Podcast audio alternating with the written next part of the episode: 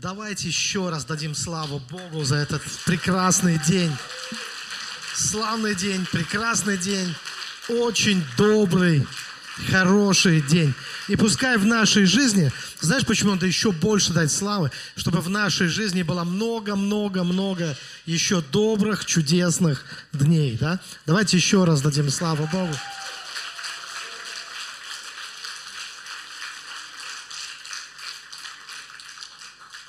Вы можете присаживаться сейчас. Спасибо вам, драгоценные. И я хочу сказать, что вот именно этот праздник, как никакой другой, наверное, показывает удивительную синергию, которая между присутствует в отношениях между человеком и Богом. Ведь Господь никогда, Господь Иисус никогда не просил нас об этом. Он не оставил нам такой заповеди – празднуйте Рождество мое до скончания мира.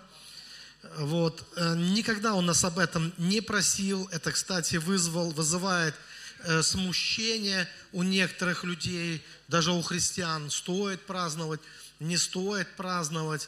А некоторые считают, что надо делать только то, что э, Бог заповедовал делать.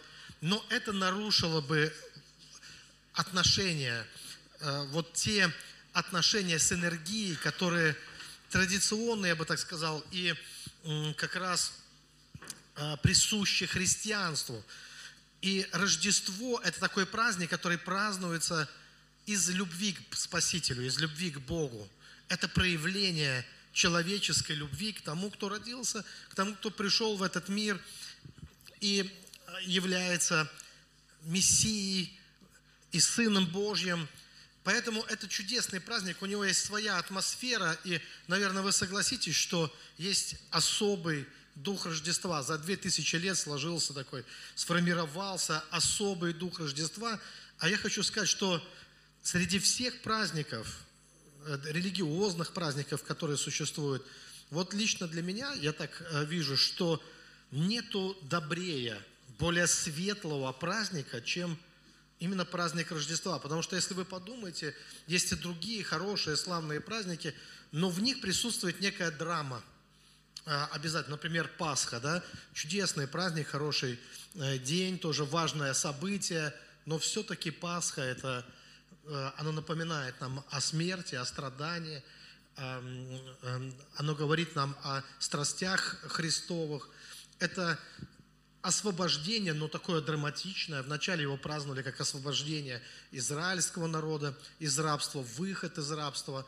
И это все равно было как роды, знаете. Роды не бывают без, безболезненными. Но когда мы празднуем Рождество, Рождество – это немножко другое. Рождество – это свет надежды просто. Это вот, это абсолютная доброта.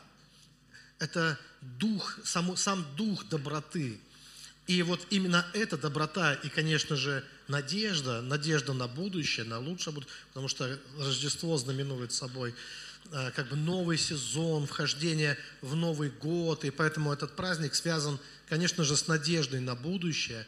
Вот это присутствует именно в Рождество в большей, в большей степени, чем когда-либо это присутствует именно в Рождество. Поэтому для меня Рождество – это один из самых, не один, а самый светлый, самый добрый, самый хороший праздник, э, инициативой которого является человек, но человек не плотской, а человек, любящий Бога, человек, который возносит свое, э, свое сердце, свое упование на Господа. Поэтому с Рождеством у нас драгоценное.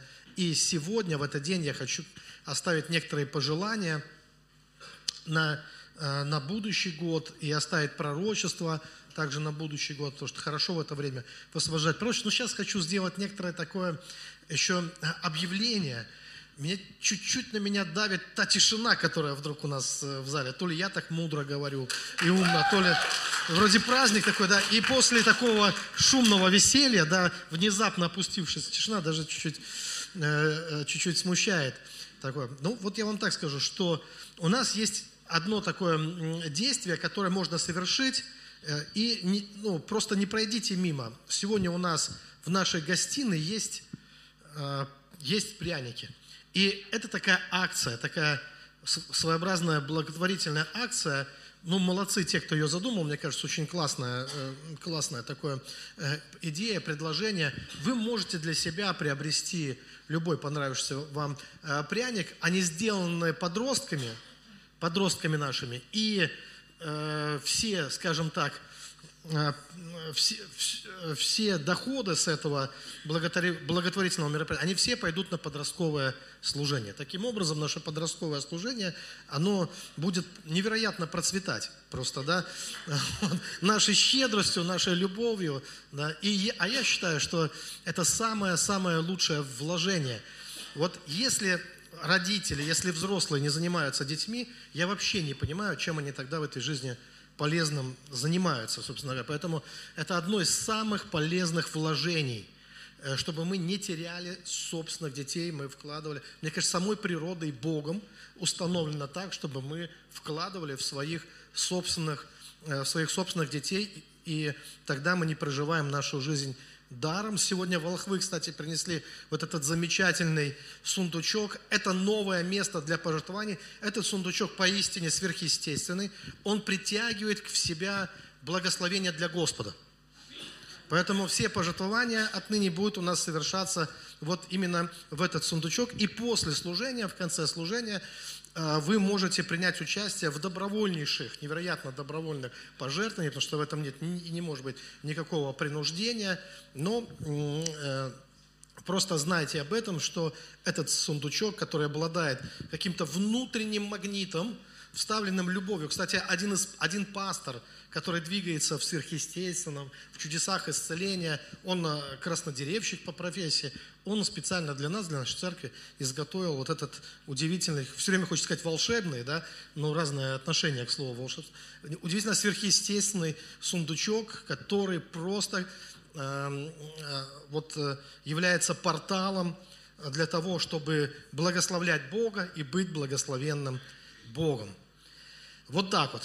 И теперь, когда объявления э, закончились, еще одну важную мысль я хочу сказать про, э, про Рождество. Я вчера э, высказал ее впервые у себя дома. Мы дома праздновали, мы празднуем Рождество у себя дома. Даже отсняли немножко видео на эту тему. Это очень хорошо. Для нас это значимый и важный праздник. Мы собираемся всей семьей, празднуем дома. Всем рекомендую. Для нас Рождество важнее, чем Новый год. И я так хочу сказать, что вообще сначала Иисус родился, а потом началась новая эра – мы считаем время от Рождества Иисуса Христа. Поэтому я не могу понять, как может быть рождение Христа после Нового года. Оно должно быть обязательно перед, потому что новая эра начинается с Него. Мы празднуем, э, вот сейчас уже мы входим в, э, в год 2023, э, в 2023 год, и это от Рождества, не после, а от Рождества Христова отмечается вот, хотя Россия уникальная страна, где можно праздновать постоянно, можно праздновать от 24 до 7 по старому, по новому календарю, и потом все еще раз повторить, и э, это нормально, приемлемо для широкой э, и глубокой русской души. А мысль, которую я хотел сказать, которую я хотел выразить, она заключается в том, что удивительное, я заметил, такое явление. Оно заключается в том, что человек, который искренне, по насто, ну, настоящность присутствует, должна в этом присутствовать, и искренность, который имеет такие отношения с Богом глубокие, то независимо от того, какой у него в жизни старт, с чего он начинает, с какой позиции, он может быть человек болезненный, он может быть человек, ну, по природе, а так по рождению, он может быть человеком слабым, может быть даже не очень умным и не очень талантливым, но у него появляется какой-то источник, невидимый источник, откуда он постоянно пьет, откуда он постоянно черпает, и в долгосрочной перспективе он всегда выигрывает, такой человек, всегда. Потому что за ним Господь, Бог его благословляет, и Бог является его неисчерпаемым источником силы, вдохновения и всего остального. И поэтому даже если родился кто-то умным, э, талантливым, сильным, очень верующим, э, с такой с развитой верой в самого себя, но в конечном итоге эти люди подводят сами себя. В конечном итоге они проигрывают перед тем простым человеком, который неизменно, постоянно уповает на Бога. Поэтому вот этот праздник Рождества – это прекрасная возможность напомнить самим себе, напомнить каждому из нас, напомнить всем вообще, э, всему миру о том, что этот источник, он открыт для каждого из нас. И каждый, кто придет и будет пить. Помните, как сказано в Писании? Реки живой воды потекут из чрева вашего. Поэтому это прекрасный день, прекрасная возможность. Давайте еще раз мы Богу славу воздадим за это, что у нас есть такой удивительный источник силы, вдохновения. Слава Богу за это. Слава Богу. И, конечно, некоторые пожелания, потому что что еще делать в праздник, как оставлять э, пожелания. Поэтому не воспримите это, не, не воспринимайте как какое-то такое поучение, просто пожелания. Но я думаю, это хорошее будет добрые пожелания. Три пожелания я хочу оставить сегодня для, для церкви, для тех, кто смотрит нас онлайн, будет смотреть. Итак, первое пожелание. Пусть твой потолок станет полым. Звучит как тост практически, да? Но пусть твой потолок действительно станет полым. Что я вкладываю э, вот в это понятие? Я бы очень не хотел, чтобы о нас говорили, чтобы о, о ком-то из нас говорили, что он достиг своего потолка. Это звучит как, знаете, это как будто что-то в тебе сломалось. Если о тебе говорят, все, ты достиг своего потолка, этот человек, он достиг своего потолка. Что это значит для души? Это катастрофа, это неисправность, это какая-то неисправность, которую нужно исправлять. Потому что что значит достиг, уже достиг потолка? Все, выгорел, вы, как это, уперся уже э, в какой-то, успокоился, сломался, я не знаю, что, что можно, какие понятия вложить. Как это так, достиг э, своего потолка? Я э, ну, отказываюсь просто от такой жизненной позиции, и я бы очень не хотел однажды достигнуть какого-то потолка вообще.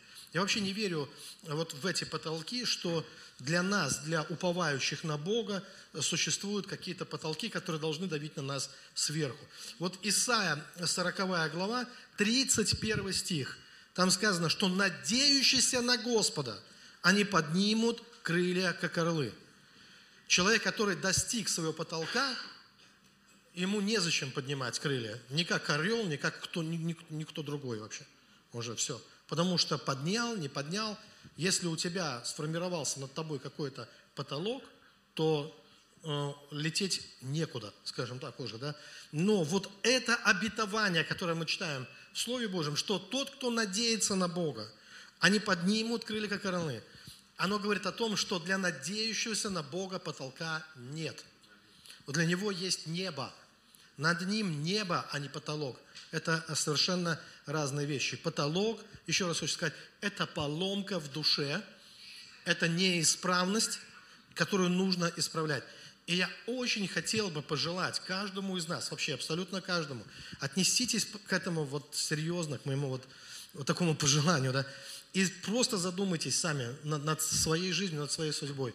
Есть у вас потолок, достигли вы своего потолка, живете вы вот, вот отношением таким к жизни, что, э, что над вами уж потолок должен быть какой-то. Или же у вас будет такое намерение на следующий год, что вы будете стартовать, вы будете подниматься выше. А что это означает, когда нет потолка? Это значит, что ты будешь расти. Поднять крылья – это значит, ты начнешь подниматься над самим собой – Э, что ты э, будешь подниматься выше и выше, и ты будешь развиваться в своих профессиональных каких-то качествах, в своем образовании. Ты будешь образовываться, ты будешь развиваться, ты будешь подниматься выше, ты взойдешь выше того, где ты находишься прямо сейчас. Потому что нету для тебя никакого потолка, потому что тебя зовет небо, потому что Бог дал тебе крылья, потому что у тебя есть источник силы, твой Господь. Ты уповающий на Бога. А раз ты уповающий на Бога, то все, все потолки должны рухнуть перед тобой, и ты будешь подниматься и возрастать. Возрастать, и время быть, время образовываться для нас никогда не закончим, не заканчивается. Потому что он, перед нами стоит образ, образ Божий. И Библия говорит нам, что мы преображаемся в Его образ. А когда мы говорим, что образ – это не какой-то идол, что образ – это не какой-то человеческий герой даже, что образ – это сам Господь, то мы понимаем, что это вечный процесс преображения. И здесь как раз нет потолка, потому что есть предел всяких человеческих сил, и есть границы всяких человеческих образов, в которые можно преображаться – но образ Божий – это бездна богатства премудрости Христа. Это вечный процесс преображения.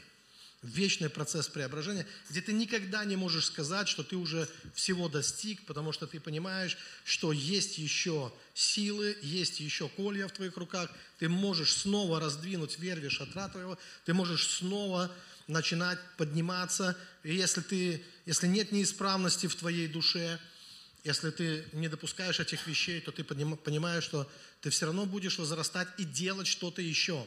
Делать что-то еще. А как это вообще возможно? Как это возможно? Еще скажу пару слов об этом, потому что а, есть одно, на мой взгляд, замечательное место Писания, которое меня всегда очень вдохновляет, я его люблю, поэтому цитирую его много раз. Это книга Иова, 39 глава, я прочитаю с 26 по 27 стих. И вот здесь сам Господь говорит, это голос Бога к Иову, и он говорит здесь так, «Твоей ли мудростью летает ястреб и направляет крылья свои на полдень, твои, по твоему ли слову возно, возносится орел и устрояет на высоте гнездо свое». И здесь мы видим, Бог предлагает нам рассмотреть два понятия – Одно понятие мудрость, а другое понятие слово. И смотрите, и он говорит о, о высоком полете. Он говорит о тех птицах, которые летают очень высоко. Он говорит о ястребе, он говорит орел, который высоко э, ставит свое гнездо. И здесь такие понятия. Мудрость, твоей ли мудростью он так высоко поднимается, по твоему ли слову, и мы понимаем, что эта мудрость, даже не мудрость ястреба, это не слово орла. Я думаю, что вряд ли э, э, у орла есть потрясающее слово там, да, каким бы он высоким не был, высокий полет у него не был, думаю, что э, вряд ли он красиво говорит, красноречиво выражает свои мысли, и если вообще у него мысли, я не уверен, у орла, но летает он высоко, и летает он по слову, не по своему, и не по своей мудрости, а по мудрости Божией, и по слову, которое сказал Господь на его жизнь. Вот что поднимает его высоко. Это Слово Божье. И я знаю, что точно так же божественная премудрость и божественное Слово в нашу жизнь, проникающее в нашу жизнь, она поднимает нас высоко в этой жизни. Аминь. Поэтому обратите, пожалуйста, на это внимание. И вот еще что-то. Знаете, вот э, когда сказано, что поднимут крылья, как орлы, я бы э, рассмотрел это, это будет моим вторым пожеланием, я бы рассматривал это не только как, знаете, такой рост, профессиональный рост, когда ты не останавливаешься, и ты, и ты увеличиваешь свои, ну просто э, вкладываешь в свои э, дары, которые, не закапываешь свои дары. В Библии вообще не рекомендуется закапывать хотя бы один дар, да, ты развиваешь свои дары. И тем самым ты прославляешь Бога, ты развиваешь свой ум, свое мышление, способность мыслить, способность понимать, способность любить, способность видеть красоту этого мира. Ты вкладываешь в эти способности, и ты вознаграждаешься в это. И тем самым ты прославляешь Бога, который дал тебе эти способности. Это замечательно. Но есть еще что-то, на что я хочу обратить внимание. Вот что для меня, например, означает поднять крылья? Поднять крылья. Поднять крылья для меня это что-то еще про про нравственность, про душу, про окрыленную душу, про способность души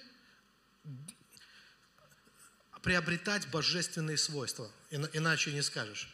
Поднять крылья – это когда душа показывает свою божественную природу, что она есть результат Бога дуновения. Как в Библии сказано, вдунул человек, то есть вдунул Бог в человека свое дыхание и стал человек душой живой. И вот поднять крылья – это когда душа, она не что-то ползающее, присмыкающееся, не что-то низкое, а когда душа именно показывает свою способность к высоте, свою способность к полету, свою нравственность. Почему этот момент я от, э, очень важным считаю? И э, что я хочу через это пожелать? Я хочу пожелать стать Божьим. Обязательно быть Божьим в следующем году, стать Божьим, сохранять это, развивать это. И здесь я имею в виду очень, э, очень такую важную, важную мысль.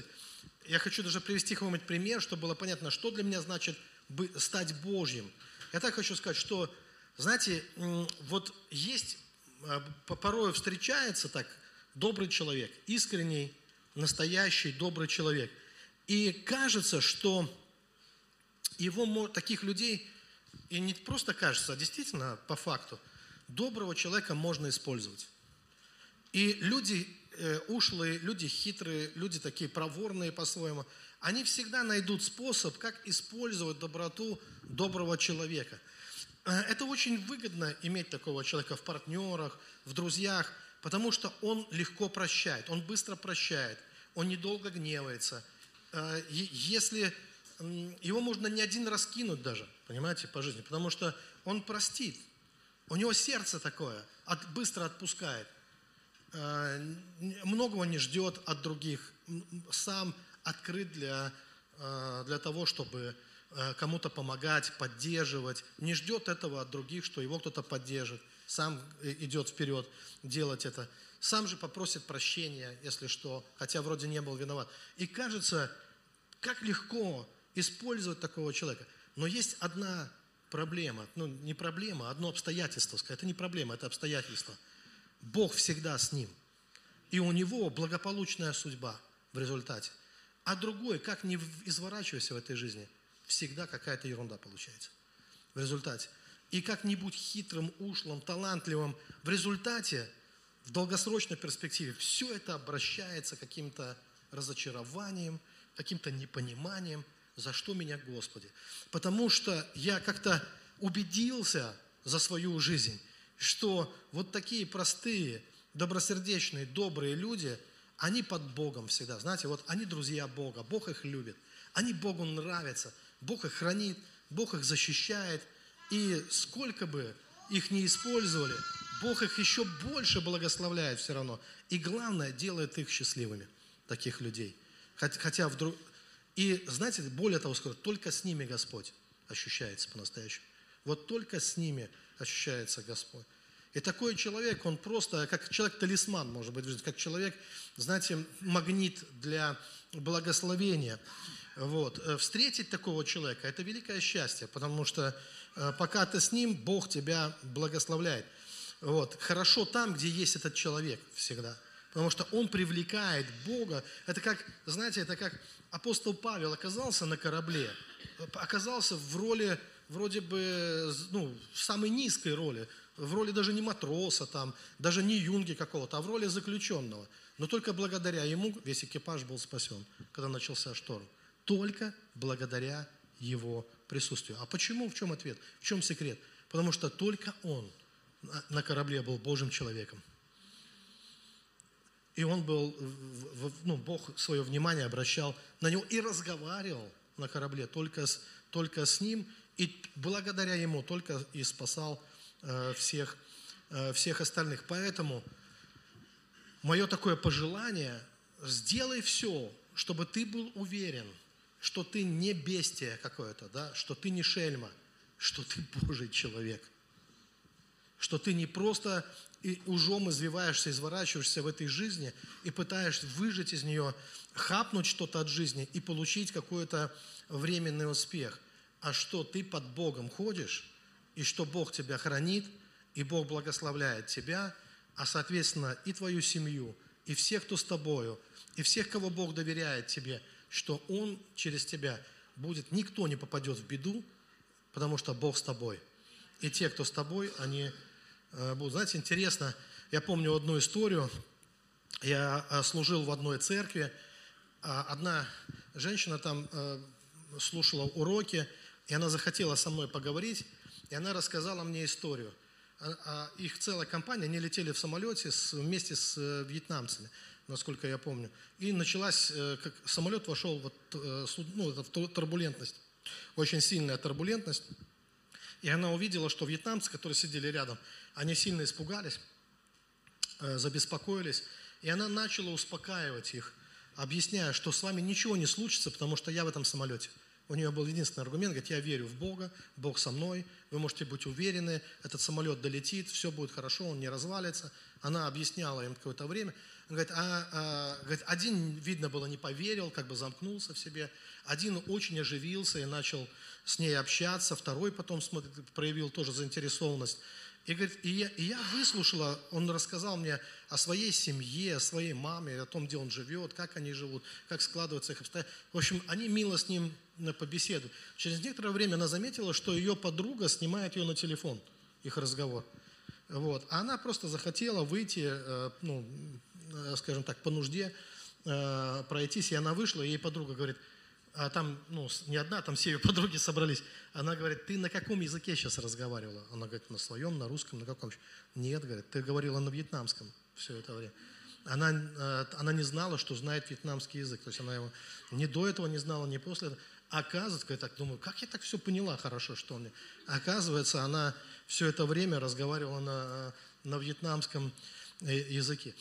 Видите, и человек, который, если надо, то и на китайском, и на вьетнамском, и на каком угодно, да, заговоришь, если Господь с тобою в нужный момент времени. Это вообще не от тебя зависит, это сила Божья, которая действует. Это милость Божья, Божья благодать. Вот что я считаю важным. И э, вдумайтесь просто, и как никогда, может быть, серьезно сегодня, в этот светлый праздник Рождества, я предлагаю вам отнестись к словам псалмопевца. Это псал, Псалом 3, я прочитаю с 4 по 6 стих. «Но Ты, Господи, щит предо мною, слава моя, и Ты возносишь голову мою. Глазом моим взываю Господу, и Он слышит меня со святой горы своей. Ложусь я, сплю и встаю, ибо Господь защищает меня». Кто может сказать такие слова? Человек, который уповает на Бога, человек, который открыт для Бога, который настоящий, искренний. Это не формальное христианство, не резиновое, не какое-то пластилиновое. Знаете, это настоящие отношения. Как вообще, как к этому прийти? Здесь нужно, нужно по-настоящему влюбляться в Бога. Здесь нужно по-настоящему пересматривать э, все обстоятельства своей веры, своей жизни и привести их в состояние Э, в натуральное, живое э, и искреннее состояние. Мы должны помнить, что Бог с искренними всегда поступает искренне, а с лукавыми по лукавству их. И каждый из нас, я уверен, мы в состоянии обеспечить себе такие отношения с Богом, чтобы мы ощущали себя под Его защитой. Чтобы, мы, чтобы каждый из нас был человеком по сердцу Божьему. Смотрите, уже если эти два пожелания в нашей жизни – э, исполнится, то мы уже будем невероятно счастливы. Потому что первое пожелание, я вам напомню, это никакого потолка в твоей жизни. Пусть твой потолок в следующем году станет для тебя полом. Поднимайся выше, развивайся. И второе, все это имеет смысл и значение, когда мы устраиваем такие отношения. То есть подумай, это не только о профессиональных твоих достижениях, о достижениях в служении или о достижениях в бизнесе в каком-то, но это поднять крылья – это окрыленная душа. Это душа, которая поднимается на те высоты, где она встречается с Богом. Вот что это значит. И имея вот эти искренние разговоры, эти искренние беседы со своим Создателем, душа обретает благоволение в глазах Бога и благословение на всю свою жизнь. И третье мое пожелание, оно будет таким, это последнее пожелание – Э, на, на следующий год, который я сегодня скажу, пожеланий много, но то, что я в рамках этого служения хочу сказать, потом будут пророчества еще, я хочу высвободить. Третье пожелание, я желаю, чтобы твой мир, твой мир был дивным и прекрасным миром. Я желаю тебе мира. Вообще я всем желаю мира, хотелось бы всем пожелать мира.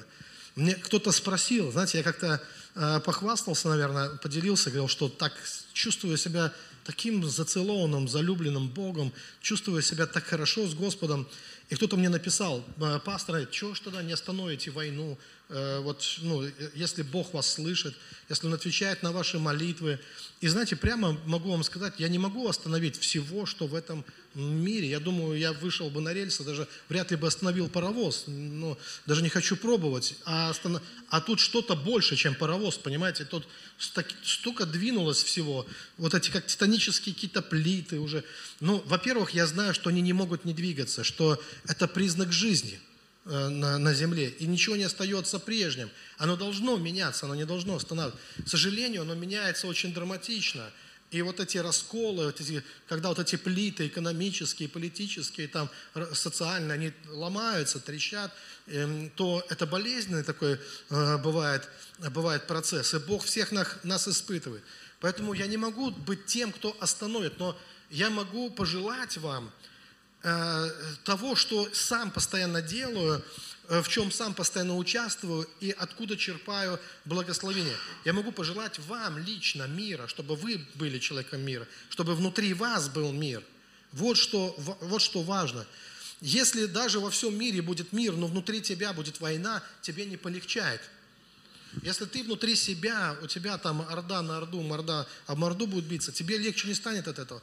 Ты все равно будешь в конфликте с самим собой, с близкими, э, и все равно будет какой-то раздрай. Поэтому первое, что нам необходимо установить, это мир внутри, внутри себя. Меня очень вдохновляют слова Христа. Это Евангелие от Иоанна, 14 глава, 27 стих. Он говорит здесь, «Мир оставляю вам, Мир мой даю вам, не так, как мир дает. Я даю вам. Да не смущается сердце ваше и не устрашается. Смотрите, Иисус не мог остановить э, войну, которая э, назревала. Он, он плакал об Иерусалиме. В 70-м году э, улицы Иерусалима, и, и, и храм, и святое святых, все было залито кровью. Э, была настоящая резня. Я не буду в деталях рассказывать, что было. И Иисус, даже сам Иисус, Он не мог этого остановить. Он мог оплакать эти вещи, но Он не оставлял войну. Знаете, уходя, Он говорил, я оставляю вам мой мир, мой мир. И у, и у человека был выбор, в как, частью какого мира он, он будет. Я вам хочу сказать, что многие люди в то же самое время, когда лилась кровь, они имели мир внутри себя – они жили по заповедям Христа, по Его Слову, по тому пророчеству, которое Он им оставил. И они обрели внутренний мир внутри себя. И Иисус, знаете, я предлагаю, предлагаю по-другому это посмотреть. Не посмотри, знаете, мы иногда, э, настолько уже у нас это все замылилось, уже стало таким формальным, религиозным, и, и мы думаем, что это какой-то такой формально-религиозный мир он хочет в нас втащить. Ничего подобного. Иисус, Он был живым, и Он буквально делился тем миром, который был сформирован внутри Него, который Он принес э, в себе. И, э, и Он говорит, я оставляю вам мир. И у меня возникает вопрос, какой я оставляю мир? Куда бы я ни пришел, что бы я ни делал, какой я оставляю мир?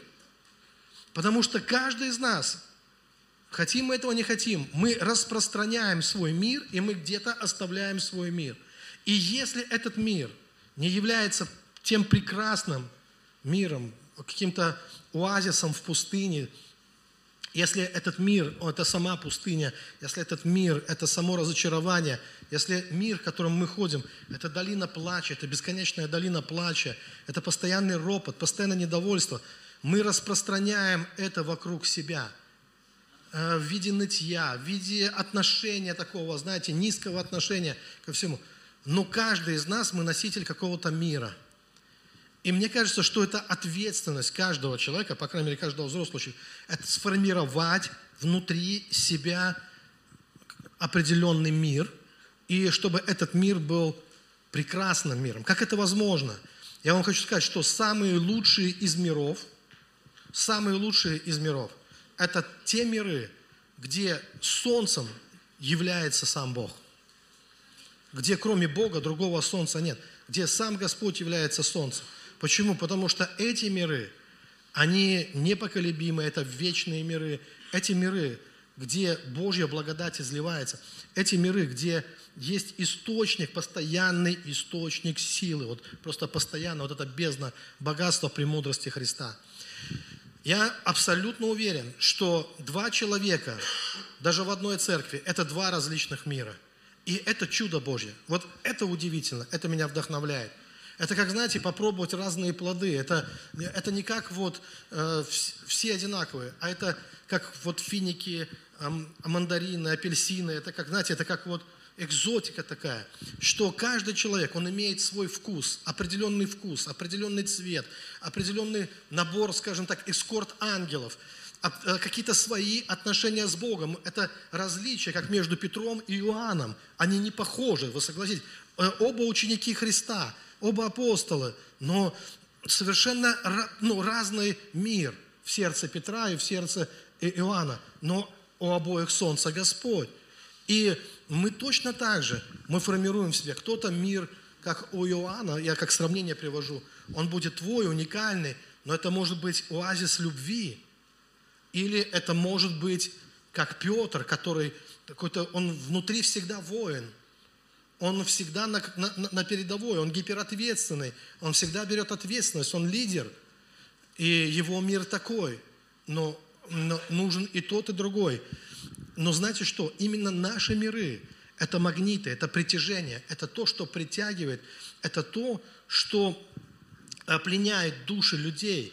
Если ты человек, который несет свой прекрасный мир, ну я имею в виду свой, конечно, э, это твой мир, но это и твой Бог, и это твой портал в духовный мир, это твой, ну, это твоя территория, но это же территория Божья одновременно. Если ты не эгоист, конечно. И вот когда человек, он несет вот этот свой удивительный мир, то другие люди хотят войти, хотят стать частью.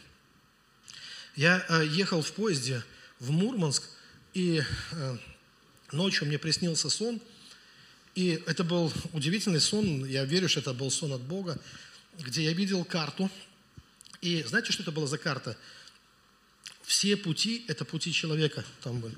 Вот просто я как бы смотрел со стороны, это как линии жизни на руке, это множество путей, это как вены все равно, это вот это различные пути, варианты, как, по которым человек двигает, как, как, как кровь по сосудам, человек, душа человека двигается по этим сосудам.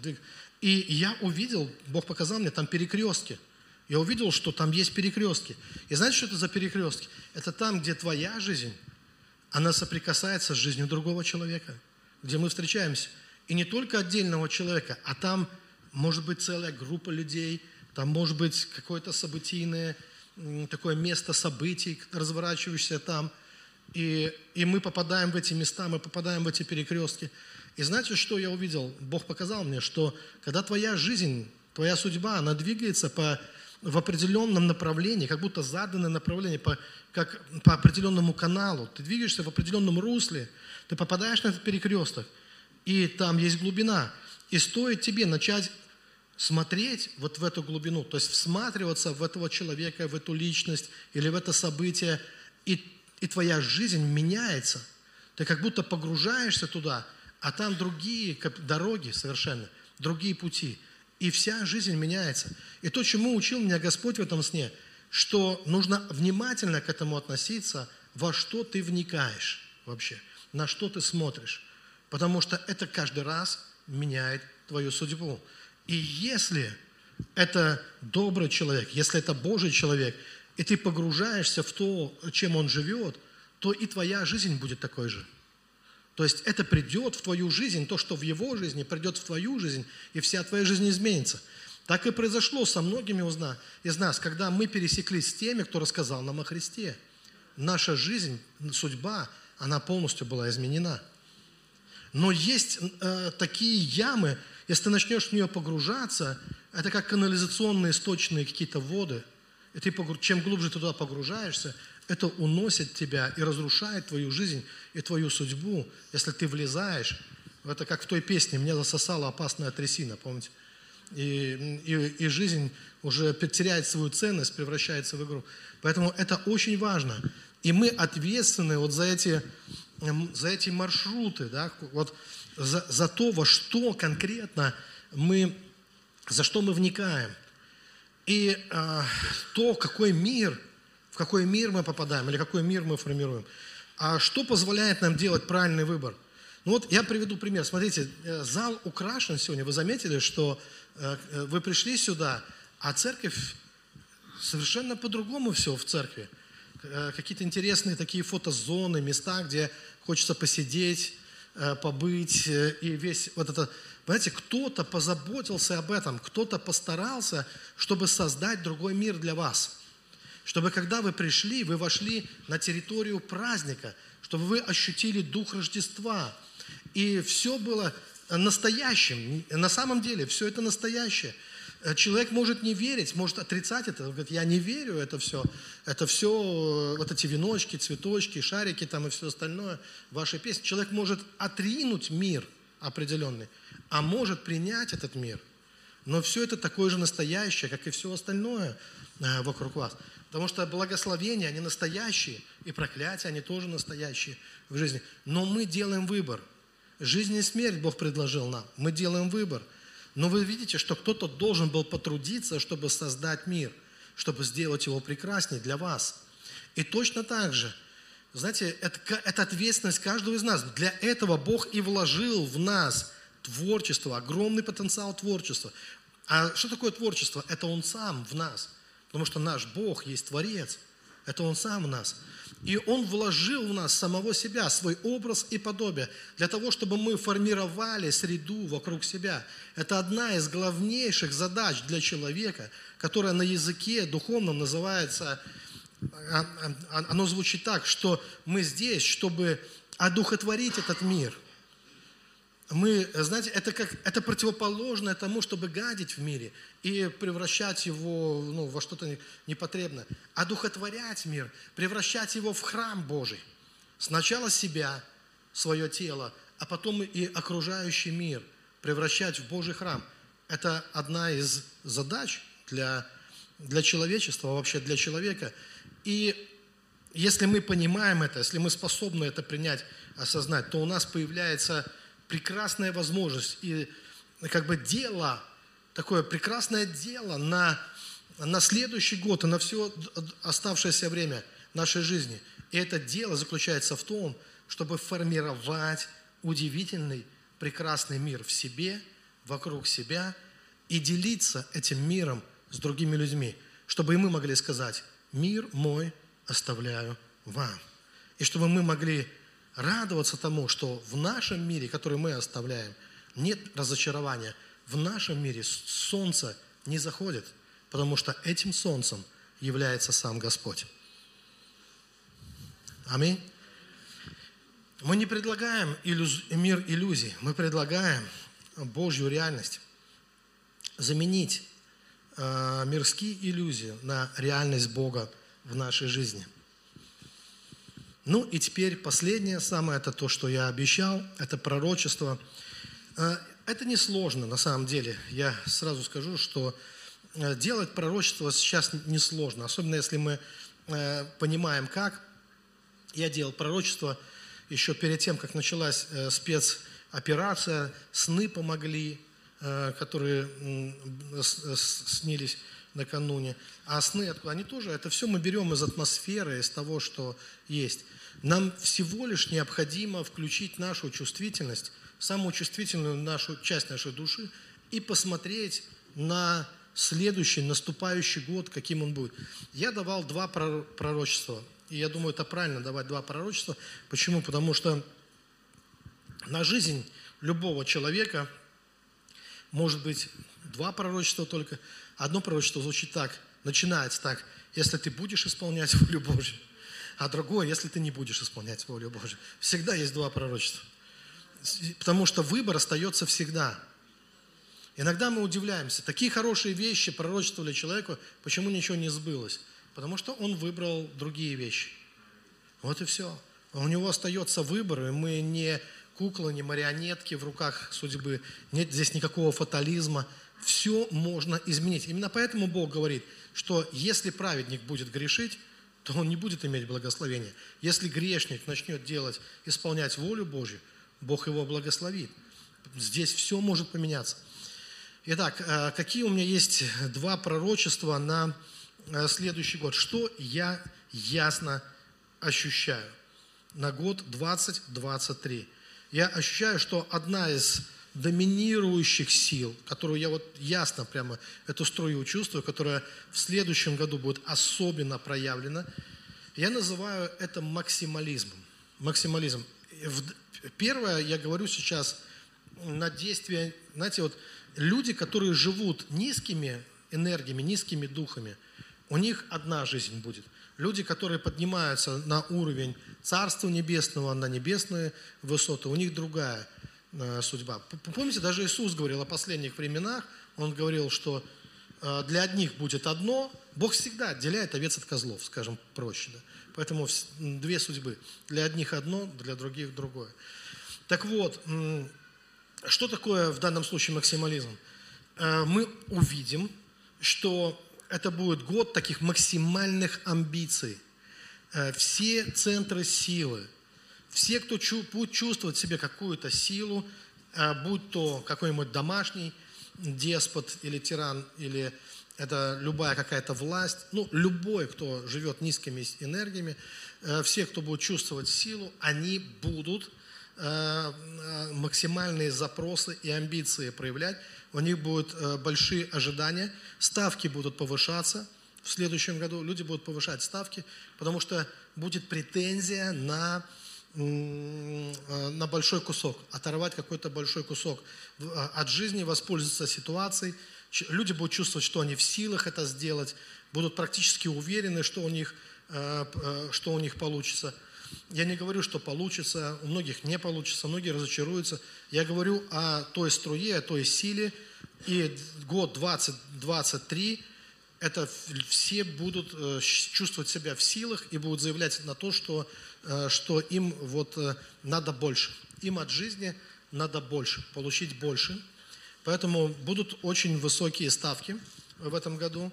Также стремление к лидерству будет проявлено. Вот. Стремление к максимальной выгоде – во всем, получить максимальную выгоду и непримиримость.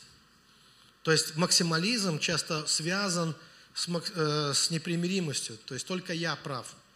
Э, здесь не, не должно быть никаких сомнений. Э, я вам так хочу сказать, что сомнения имеют, если это не сомнение в Слове Божьем, если это не сомнение в уповании на Бога, то сомнения имеют свою ценность. Сомнения важны, когда в споре, например, каждый допускает, что может быть хотя бы чуточку неправ. Это улаживает спор, разногласия. То есть тогда ты не идешь, как, знаете, э, баран на новые ворота, там, или как, не так говорят. Ну, как, ну, в общем, это о другом. Да, ну, вы понимаете, то есть тогда люди не бьются лбами, а тогда э, человек смягчает свою речь, и, и как минимум он говорит так, что, возможно, я не прав, но я считаю так-то и так-то. И уже появляется некий такой компромисс, когда можно уладить какие-то отношения. А если только я прав всегда и во всем, то очень трудно договориться. Тогда я перестаю слышать другого человека. То есть его слово для меня не имеет никакого, э, никакого значения, его аргументы не имеют никакого значения. Но вот как раз год э, для низких сил, для тех, кто живет на низких, низкими энергиями, год 2023 – это год непримиримости. Поэтому я не ожидаю, что в мире, что наступит мир в этом году, потому что я чувствую, что год будет таким. Я вам сразу хочу сказать, не расстраивайтесь очень сильно, есть и другой, ну, для нас у Бога план. Но вообще в целом десятилетие, особенно первая половина вот этого десятилетия, оно все для мира будет сложным. Э, я даю такое прогноз, оно будет сложным для, для мира, и если кто-то ждет, что все возвратится взад, все быстро изменится, то ничего подобного не будет. Эм, я прогнозирую, что все будет хуже, а не лучше для, для мира. Потому что сейчас пока, по крайней мере, я вижу на следующий год, что позиции будут непримиримыми между, это и в семьях, Э, будет и везде. Я не говорю, что в вашей семье так должно быть, потому что вы можете жить по другому проекту совершенно. Да? Я говорю для тех, кто живет низкими энергиями. Но в то же самое время для тех же, кто живет низкими, знаете, Бог милостливый Бог ко всем. Он позволяет солнцу светить на праведных и неправедных, и дождь проливает на праведных и неправедных. Поэтому в то же самое время будет стремление к стабильности и равновесию. Вот это будет проявлено тоже очень сильно. Э, все будут искать какой-то стабильности, и все будут пытаться уравновесить свою, э, свою позицию, э, вот любую, ну, как бы вот достигнуть некого равновесия. Вот.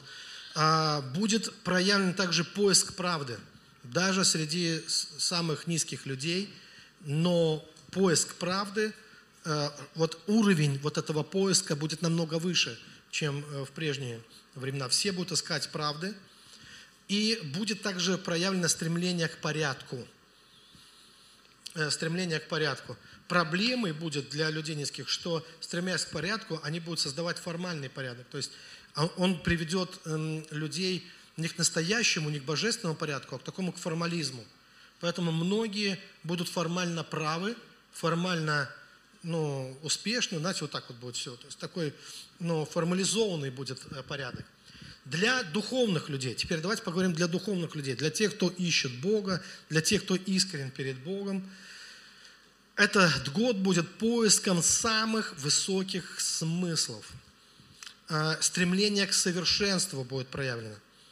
Это как бы такой антипод максимализма. В мире а, максимальные амбиции, а здесь а, поиск совершенства – прямо вот достигнуть совершенства, стремление к полноте, невероятное миротворчество, баланс в служении и учении, поиск мудрости. Вот это то, что я ожидаю. Люди будут идти на глубину э, в этих вещах. И еще один момент, который будет прямо таким знамением, э, будет играть огромную роль пророческие акты. Люди будут стремиться к каким-то пророческим актам. Что такое пророческие акты?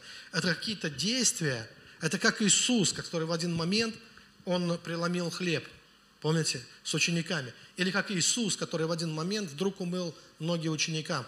Им для него было важно сделать некий пророческий акт, оставить что-то. И вот различные пророческие акты, заключение заветов, пророческих актов между душой и Богом, э, между братьями в церкви или, или ну, между христианами вообще. То есть будут некие пророческие акты делаться, их будет много. Человек, многие люди ощутят некую потребность э, как бы зафиксировать определенные вещи.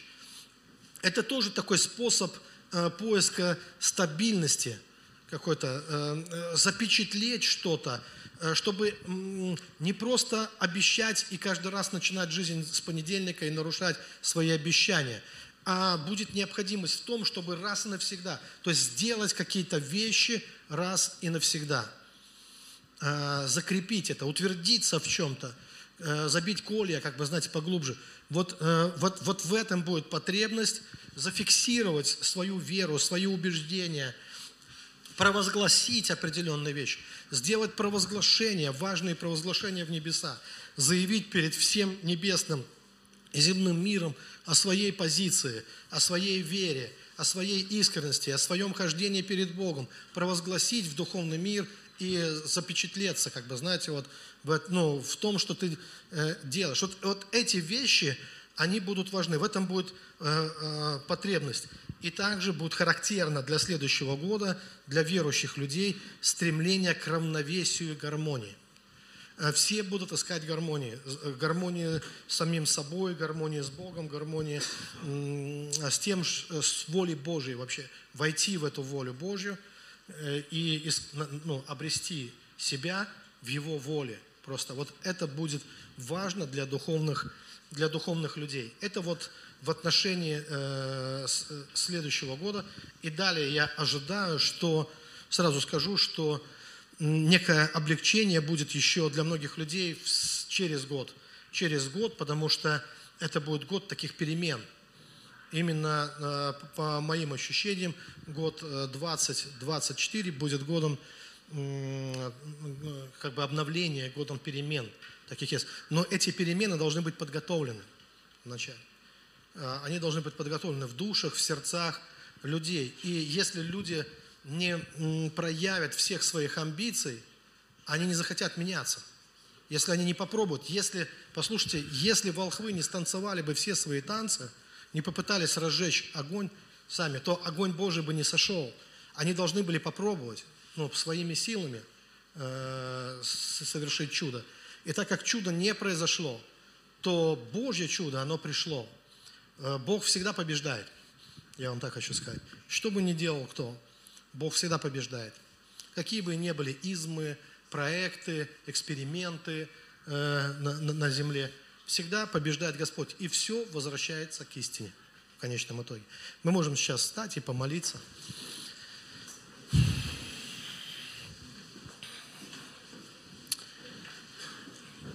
Мне так нравится, что у нас есть такое упование, и Бог сказал нам, Христос сказал, что земля и небо пройдут, Он сказал. Но слова мои, сказал Господь, они не пройдут пока не исполнится каждое слово до последней буквы, до последней запятой. Слово Божье, оно будет исполняться.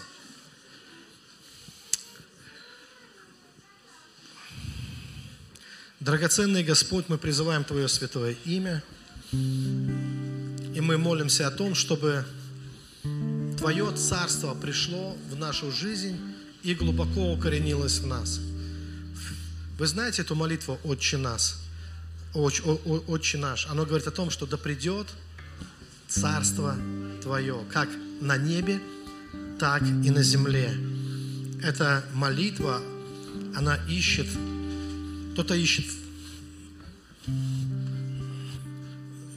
каких-то временных удовольствий, но это молитва о том, чтобы найти, снискать Его Царство. Там есть и хлеб насущный – на каждый день. Это тоже необходимо. Но эта молитва не игнорирует главного, она не игнорирует Его Царство, чтобы оно пришло. Потому что если будет хлеб, но не будет мира в сердце, если не будет великолепного Божьего мира твоей душе, в твоем сердце, хлеб не поможет ничем. Поэтому мы молимся о том, чтобы Его Царство, оно пришло. И мы знаем, что все остальное, оно прилагается. И пускай для нас, для всех, кто смотрит и молится вместе с нами, мы высвобождаем это пророческое слово, чтобы следующий год для нас стал годом обретения и утверждения в Его Царстве, чтобы вселился Господь в каждую душу, в каждое сердце, нашел себе там дом, чтобы мы познавали высоту и глубину, широту и долготу, превосходящий всякое разумение Его любви. Кто-то проживет в ненависти, кто-то дойдет до психоза, до маразма, до психоза, от, задыхаясь от злобы и страха, от животного страха практически. А кто-то проживет это время в любви, окрыленные, поднимут крылья, как орлы. Всегда были тяжелые времена для людей – Всегда. Не было ни одного тысячелетия, в которое бы не пришло разруха, которое не пришел бы, не пришли бы какие-то беды или потрясения. Но Бог, это слово вечное, которое говорит, что уповающие на Бога, они поднимут крылья, как орлы. И у Бога есть, сказано, только я имею намерение о вас во благо, а не во зло чтобы дать будущее и надежду. И у нас есть надежда, у нас есть вера, у нас есть любовь, у нас есть все для того, чтобы жить в мире, в том мире, который предлагает нам Бог, в высоком мире, в высоком мире. И как мы сегодня хорошо пели об этом и радовались, мы поднимаем наши глаза к небесам. Мы поднимаем наши сердца к небесам, чтобы снискать Божью милость и благодать на нашу жизнь, чтобы удивляться Его путям, чтобы удивляться той судьбе, которую Он дает, чтобы удивляться тем дарам, тем подаркам от Бога, удивляться той милости Божией, которую Он проявляет ко всем, кто уповает на Него. Господь, мы уповаем на Тебя, мы возлагаем на Тебя свое упование.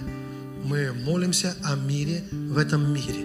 Мы молимся о том, чтобы э, этот, эта непогода, она прошла как можно быстрее. Мы молимся, Господь, чтобы Ты благословил каждого, кто уповает на Тебя, и даровал нам свой особый мир, и свое покровительство, и свою защиту.